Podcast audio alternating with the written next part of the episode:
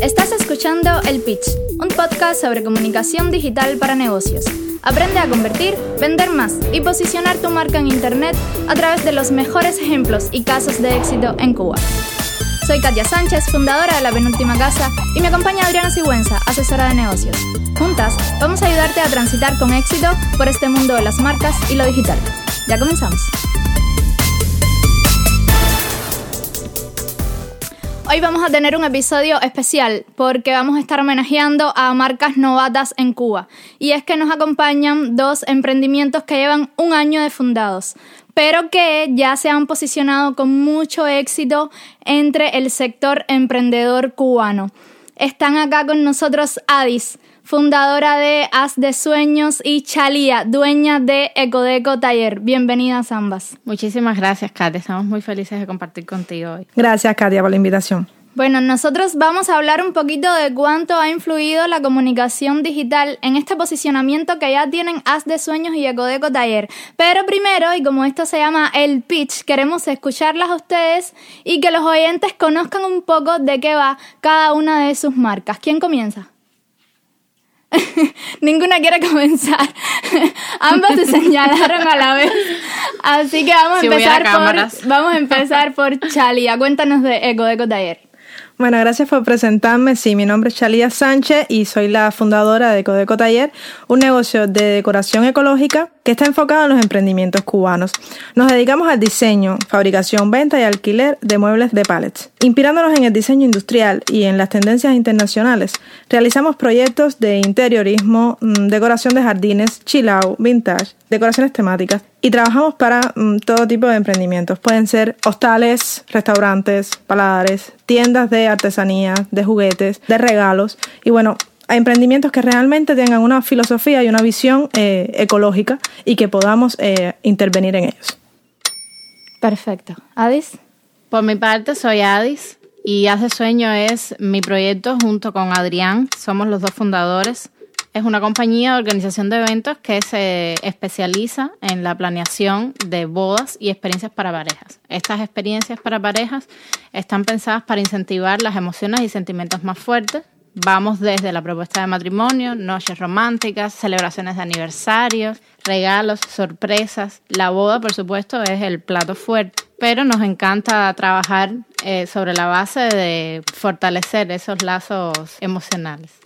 Genial, chicas, muchas gracias. A mí me llama mucho la atención algo de ustedes y es que ambas marcas han protagonizado sorteos en las redes sociales con mucho éxito, que han atraído una numerosa audiencia y que por supuesto creo que ha beneficiado bastante el trabajo de los dos emprendimientos. Nos pueden contar un poco, porque incluso hicieron un sorteo juntas, entonces nos pueden contar un poco qué beneficios les han traído estos sorteos en las redes. Pues eh, fue una experiencia muy bonita. Yo nunca había hecho un, un sorteo de ningún tipo y bueno, pensando en que se avecinaba la, la fecha de San Valentín, convoqué a Adis eh, y a su proyecto para que pudiéramos hacer un, un trabajo juntos. También estuvo con Chanchara involucrado, que también tuvo un premio en el caso de ese sorteo que mencionas. ¿Chanchara es? Eh, bueno, estuvo, es un bar, un bar restaurante y bueno, tenemos una amiga que es la que llevaba el manager del lugar eh, y ella fue la que asumió el rol de de la página Yailin. Entonces, bueno, lo que te comentaba era justo eso. Eh, se unieron los tres proyectos y empezamos a trabajar en función de, hacer el sorteo para San Valentín. En el caso de Hace Sueños, nosotros recibimos la invitación por parte de Codeco y fue mm, una satisfacción realmente grande. Fue el primero también que, planeamos ¿Ya en conjunto. sí, hicimos uno más. Nos vino muy bien en aquel momento porque coincidía con la fecha de San Valentín y a mente que nosotros nos dedicamos a satisfacer eh, o sea, experiencias para los novios, a propósito de la fecha, pues fue un boom mayor. Y nos, en conjunto trabajamos con Ecodeco y realmente que fue un periodo que disfrutamos muchísimo y la página realmente subió bastante. ¿Cómo, cómo miden ¿Cómo, en, en, general, cómo han podido, qué indicadores han tenido en cuenta para medir si fue efectivo el sorteo o no? Bueno, mm, desde mi carrera, eh, yo estudié ciencias de la información y ya como que las métricas yo las tengo incorporadas a cada día de, de mi vida Y entonces, bueno, y le comenté a Adis que teníamos que hacer todo un programa y para el momento de las estadísticas, que incluso utilizamos eh, el, el, el, hecho de hacer estadísticas y de tener estadísticas para tener una publicación más que, que, que poder hacerle a, a, la audiencia. Lo que medimos fue la interacción, las personas que cumplían los pasos, eh, las personas que respetaban las fechas, los que seguían todo el tiempo, los que siguieron todo el tiempo el recorrido del sorteo. Entonces, sí, hay muchas, muchas variables que se pueden medir en, en un sorteo. Estas variables, ¿cómo se traducen en cuestiones de números? ¿Qué métricas reales extrajeron del sorteo? Bueno, eh, entre Shalia, que es la especialista en cuestiones de números, se tomó el trabajo de guiarnos y eh, logramos recoger, digamos, total de seguidores, comentarios, interacción, alcance, conversión. Eh, a ver, Shalia, ayúdame. Sí, total de concursantes y de la publicación de principal. Exacto. Y de la publicación principal, bueno, las métricas que da realmente las estadísticas de, de un post individual digamos, las interacciones, el alcance y aquí como que todo orgánico, ver esos números que, que nos Cuando salieron. hablamos de publicación principal, ¿a qué nos referimos? El lanzamiento de, del sorteo en sí, porque hubo otros eh, otros posts eh, secundarios, pero bueno, siempre... Eh, Debían responder a esa primera publicación. Exacto. Entonces, hace sueños subió 731 seguidores eh, o sea, ese fue el total de seguidores que, subimos. Para nosotros era muchísimo porque recordamos, no llevamos un año de funcionando todavía como proyecto. Logramos convertir este producto que, decidimos regalar, que eran las copas personalizadas en, con grabado hecho a mano. No, era, no estaba dentro de los objetivos generar venta, pero obtuvimos como conversión la venta de, de varios, de, o sea, de, de varios pares de, de copas de este tipo y un total de participantes de 87.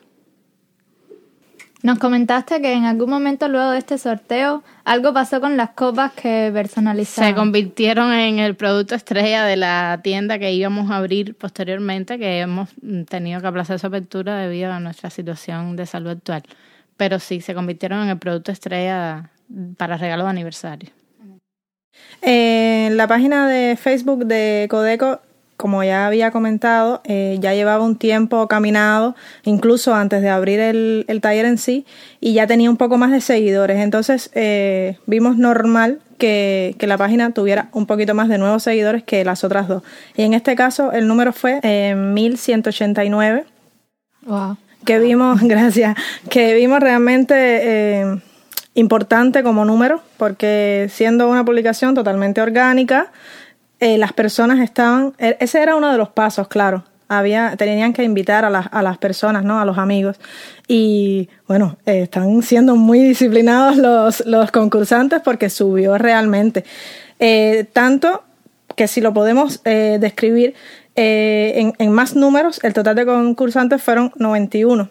Y 91 o sea, por 10, que fue creo que el número que utilizamos de, de amigos a, a, invitar, 910 tenían que ser y fueron, bueno, hasta 200 más. Así que como, como estadística eh, fue uno de los principales números. O sea, que superó incluso las expectativas previas que tenían. Exactamente. Y, y bueno, también vinieron muchos encargos y muchas personas interesadas en minicabas y en cosas relacionadas con cava que, ya le interesaba a la gente porque sabían que era como que un, una línea de producto que podíamos explotar. Y ahora tu sección de tips de emprendimiento y negocios con Adriana Sigüenza. Estas marcas novatas invitadas de hoy ya tienen hecha la tarea, por así decir, y ellas me inspiraron para darte estos tips sobre cómo ponerle precio a tus productos y servicios, ya sea que estés empezando o que ya vas eh, con un camino bien avanzado en el, en el emprendimiento. Espero que estos tips te sirvan para poder revisar tus precios o definirlos por primera vez. Tip número uno. Define tus procesos. Si estás empezando, esto puede ser algo un poco complejo de definir, pero sí es importante que definas los pasos para realizar el producto o servicio y todos los insumos que llevas. Ahí vas a tener que tener en cuenta todas las pausas, las reuniones que vayas a tener con clientes si es un servicio, todos los insumos que te puedan hacer falta, por muy chiquitico que sea, por muy poquito que sea que uses, vamos a suponer en el caso de una materia prima, pero debes tenerlo en cuenta. Si estás empezando, al final, con el tiempo irás aprendiendo y la experiencia te dirá, Pero esto es muy importante a la hora de definir un precio. ¿Por qué? Porque ahora vamos al tip número 2. Una vez que tienes definido los recursos que tú vas a usar en tus procesos, ya sea de tiempo, de recursos humanos, de materia prima, etc., es importante definir cuánto te cuesta cada uno y definir lo que de verdad tú vas a gastar. Porque este no es el momento de definir una estrategia de producto, sino de saber cuánto te cuesta realmente producirlo. Y además de eso, obviamente, cuánto desde el punto de vista administrativo necesitas gastar. Esconder estos gastos para que el precio no crezca no te sirve de nada porque tú necesitas conocer el costo real de tu producto. Y aquí te tengo una sugerencia. Nunca pienses como autónomo, como autoempleado. Siempre piensa como una empresa para que el ingreso que tú percibas por esos productos te permita escalar, te permita crecer, te permita tener un fondo de crecimiento. Aunque al principio puedas ser tú solo fabricando algo, dando algún servicio, eso no justifica que tú pongas precios de autónomo, porque tú tienes visión larga y necesitas sostener ese crecimiento. Tip número 3. Mide la capacidad. A esto me refiero con que debes saber cuánto es lo que realmente tú puedes hacer mensualmente. La contabilidad se mide mensual. Por eso es importante que sepas cuánto eres capaz de producir como máximo y mínimo en cada periodo de tiempo. Esto es importante porque te va a ayudar a determinar cómo tú puedes distribuir esos gastos que van a ser indirectos por cada producto o servicio que tú vendas. Si no lo tienes claro, vas a poner mal el precio de tus productos y es muy probable que tengas pérdidas. O que no sepas cómo se están distribuyendo los ingresos que estás percibiendo por esos productos o servicios. En el tip número 4, debes evaluar el mercado. Aquí tienes la potencialidad de que con el mundo digital tenemos acceso a una nueva red de contactos y de canales para ser cliente misterioso que antes no teníamos es importante que conozcas los precios que tiene tu competencia, qué opinan tus clientes potenciales sobre esos precios y que puedas conocer a profundidad el valor que la competencia está generando para que tengas herramientas a la hora de tomar la decisión de qué estrategia de precio seguir. Tip número 5. Debes definir cuál va a ser tu estrategia de precio en el mercado. Si será en base a costo, en base a la competencia o en base al valor generado. ¿A qué me refiero? Tú puedes vender bastante por ser el más barato. Eso si tu segmento de mercado le interesa que tú vendas productos baratos. Puedes establecer precios que sean bien competitivos por tu competencia, aquella competencia que genera el mismo valor que estás generando tú. Pero eso no quiere decir que esa tenga que ser tu estrategia de diferenciación. Todo depende del problema que tú le estés resolviendo al mercado. Y según el problema que tú estés resolviendo, o el estatus y posicionamiento que tengas, vas a poder establecer una estrategia de precio según el valor que le estás generando a tus clientes. Por eso es importante que definas cuál estrategia de precio utilizarás para ponerle precio a tus productos o servicios y puedas definir el cómo y con qué, sus costos, la capacidad que tienes de trabajo mensual, el estado en que está el mercado en cuanto a precio y competitividad y definir una estrategia que tus clientes perciban justa en relación con el valor que les estás aportando. Digamos que yo quiero hacer un sorteo durante varios días. ¿Cómo yo mantengo el interés de las personas en ese sorteo? O sea, que, que, me participen no solo hoy que luego se olviden, sino que me participen, digamos, durante toda la semana o que estén pendientes de cuándo voy a dar mis resultados. ¿Cómo lo logro? Nosotros lo primero que, hicimos fue hacer, bueno, te lo había comentado, un cronograma de publicaciones que tuvieran referencia al, sorteo. Fijamos la publicación de sorteo en, en la página principal para que estuviera todo el tiempo. Y el resto de las publicaciones tenían que hacer referencia a él, pero con temas diversos. Recuerdo que tuvimos eh, como, bueno, parte del premio era la botella, una botella de vino y una botella de vino, blanco, eh, de vino tinto y, de vino blanco. Ah, hicimos publicaciones al respecto, un poco para que las personas votaran, si eres más de vino tinto, si eres más de vino blanco. Hablamos de las ventajas que tenía. Eh, tuvimos que hacer una, una investigación para poder estirar, por decirlo de alguna manera, estirar esa, esa convocatoria para que las personas no, obviamente no perdieran el, el interés. Qué bueno eso de la investigación, porque me dice un poco que no es nada improvisado, que no fue algo que lo pensaron un día y lo lanzaron al día siguiente, sino que tuvo un trabajo detrás bastante bastante Sí, eh, profundo, Adi, ¿no? ¿qué, Para- qué, qué tiempo demoramos para lanzar, decidir el día y lanzar la publicación Como final? dos semanas. Estuvimos, estuvimos de- desde nosotros. y tuvimos como tres encuentros previos. Sí, fue el 10, el, si no me equivoco, estuvimos un mes. Fue el 10 de enero hasta el 10 de febrero que anunciamos el cierre. Pero desde diciembre ya estábamos planificando el, el sorteo. Ahora, yo he visto muchos sorteos en las redes que no han sido precisamente efectivos de algunas marcas. Y yo creo que el premio en sí es lo que por supuesto motiva al público a participar y a cumplir las condiciones para ser elegible.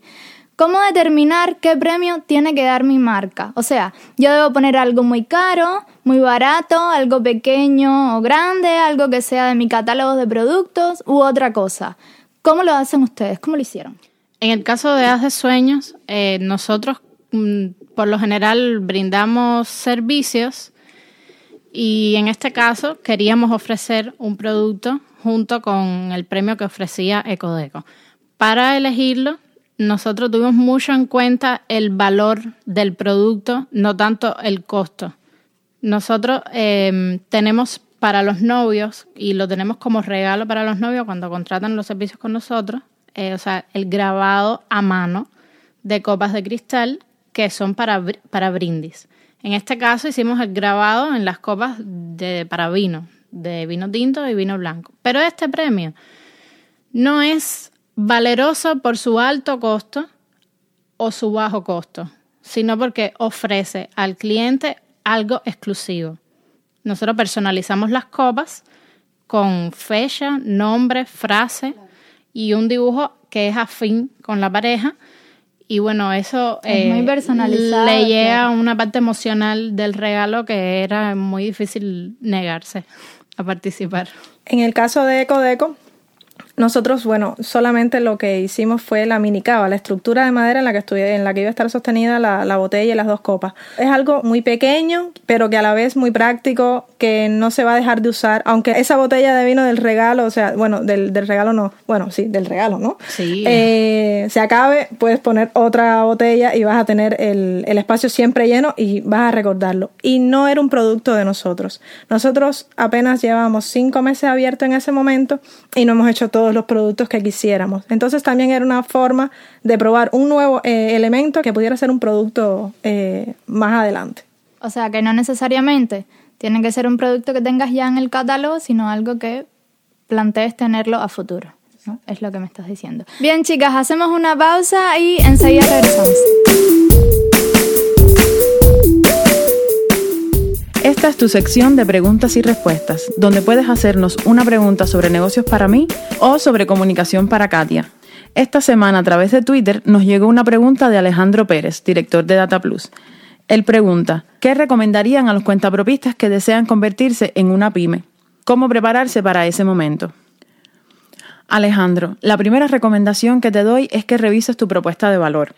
Se ha dicho que se priorizará para la creación de pymes aquellas que sean prioritarias para los encadenamientos productivos del país y aquellas que tengan potencial de exportación. Por eso sugiero que revises los servicios que estás brindando y a quién se los estás brindando. Entonces, a partir de ello, piensa los problemas de ese segmento que estás viendo estratégicamente y cómo la competencia los está resolviendo ya que como pyme es probable que exista bastante competencia que puede que en el sector privado no.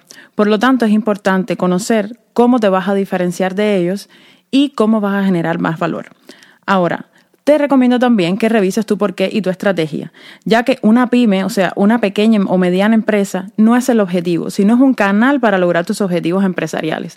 Por lo tanto, yo te recomiendo que tengas una promesa de impacto, un porqué que sea a largo plazo, que sea de beneficio común para la sociedad, ya que una pequeña empresa ahora mismo en el sector cubano sería algo extremadamente ventajoso, en lo que ganarías mucha reputación y en lo que tendrías ventajas desde el punto de vista fiscal y esas ventajas deberías explotarlas para el bien de la sociedad. Y por último, y no por menos importante, organiza tu sistema de gestión. Esto lo puedes trabajar a largo plazo según el tamaño que tenga tu empresa. Y es muy importante que como mínimo trabajes tu sistema contable económico financiero. ¿Por qué? La mayoría de los cuentapropistas llevan una gestión media a básica de su contabilidad. ¿Por qué? Porque el sistema no requiere una complejidad alta, pero una empresa ya requiere registrar un volumen de información mucho más complejo, un análisis financiero mucho más detallado, y lo primero que debe quedar claro es que no se puede llevar una contabilidad de bodeguero. Pero para lograr el diseño de un modelo de gestión como debe ser en una empresa, es algo que lleva tiempo y es probable que necesites ayuda externa, por lo que no tengas miedo de pedir ayuda a especialistas. Y como mismo tu sistema de gestión contable, debes tener en cuenta todos esos procesos de gestión que le entregan el valor a tu cliente. Eso, para una visión estratégica, debes trabajarlo, organizarlo, estandarizarlo, para hacerlo crecer, para que cuando tú accedas a ese nuevo mercado y esas nuevas potencialidades que te traerá ser una pyme, puedas estar preparado desde el punto de vista organizativo para enfrentarlo. Muchísimas gracias Alejandro y a ti que nos escuchas, espero que nos dejes en las redes del Pitch y la penúltima casa preguntas para los próximos episodios.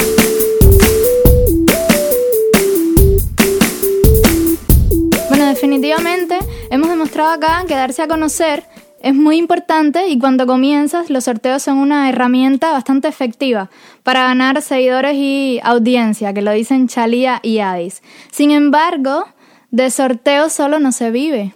Y yo creo que a veces hay un abuso porque está un poco de moda eh, los sorteos entre las marcas cubanas y algunos, por supuesto, tienen mejores resultados que otros. Adis, ¿cuál es el enfoque o estrategia principal de Haz de Sueños actualmente en materia de comunicación digital? Bueno, actualmente Haz de Sueños eh, finalizó un curso de comunicación digital impartido por la penúltima casa. Mira. Y realmente, y siendo sincera, no, es que ciertamente nos, nos guió muchísimo para hacer el segundo sorteo que hicimos. Muchas gracias. Que fue también, o sea, en alianza con otro emprendimiento, con Casa Antinoy. Y nos sirvió también para eh, vender, o sea, lanzar ese producto nuevo que, que, dada la cuarentena, pues queríamos ofrecer, que eran las noches íntimas en una habitación. Pero bueno, esta, este sorteo es parte de esa estrategia de comunicación digital que estamos tratando de potenciar y desarrollar. Sobre todo eh, estudiando mucho y mm, leyendo mucho acerca de copywriting, que es algo que no teníamos, eh, o sea, no lo habíamos explotado y realmente es una joya que hemos descubierto.